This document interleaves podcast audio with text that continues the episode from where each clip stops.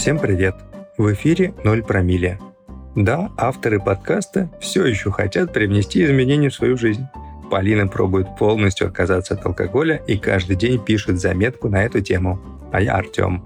Озвучиваю их, чтобы развивать свой голос и дикцию. Для вас же, дорогие слушатели, это ежедневная пятиминутка для хорошего настроения. А возможно, и повод задуматься, насколько близкие у вас отношения с алкоголем. Перехожу к чтению.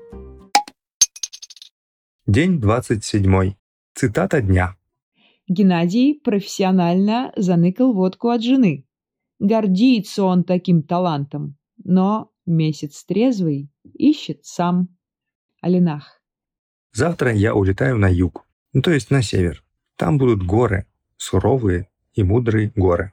Да, напомню, такая запутанность юг-север, связано с тем, что Полина живет в Австралии. Я не знаю, буду ли вести свой алкодневник и дальше. Пускай бы телефон сел, и интернет не дали. Ни тебе рабочих чатов, ни писанины, ни погони за лайками. Местную симку покупать не буду. Комп и наушники брать не буду. Буду горы в профиль и анфас. И себя буду на фоне гор свою спину, ноги, сердце, диафрагму. Буду молча и внимательно. Буду вдыхать горы и выдыхать. Буду смотреть и слушать горы. Буду пить горы. Буду горы на завтрак, обед и ужин. Просыпаться с ними и засыпать. Буду их любить и немного бояться. Прошлого нет уже, будущего еще. Когда-то в другой жизни я умела так жить. По крайней мере, в горах. Алтай, Кавказ, Урал, Альпы — лучшие преподаватели осознанности. А теперь, не знаю, тревога разучает нас наслаждаться моментом, тащит вперед к дурным самосбывающимся пророчествам. Не знаю, кем и зачем я вернусь. Отношения с горами, как и любые отношения, построенные на любви, меняют людей. До горы после мы всегда немного разные.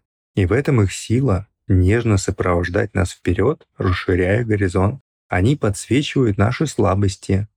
Изматывая тело, они очищают душу от шелухи, помогают найти решение. Они разрешают нам замедлиться и в то же время заставляют ускориться. В горах стрелки двигаются по странной траектории.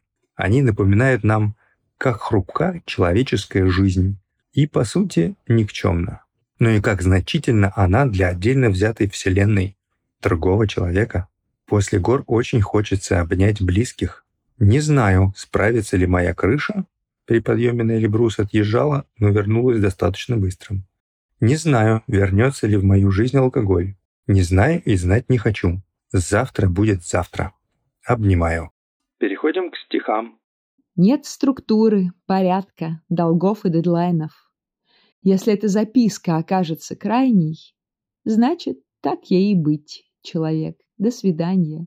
Жизнь случается с нами, и это нормально.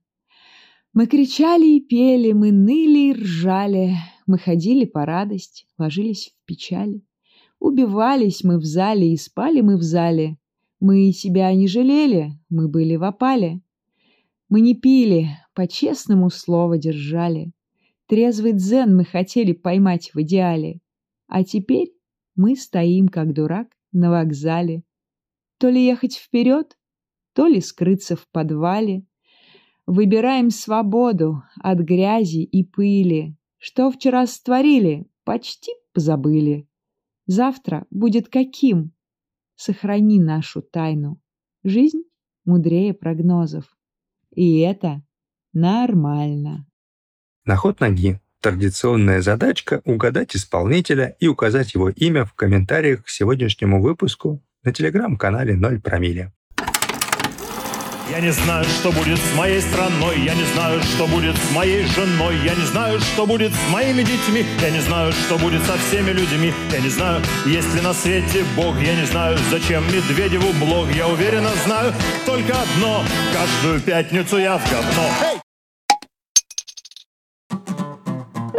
На сегодня все. Верю, что вы уже подписались, поэтому завтра не пропустите наш выпуск. Присылайте вашу обратную связь анонимно через наш сайт 0 букву кириллицей. Мы всегда ее используем, чтобы стать лучше. Для вас и ради вас. Спасибо, что были сегодня с 0 промилле.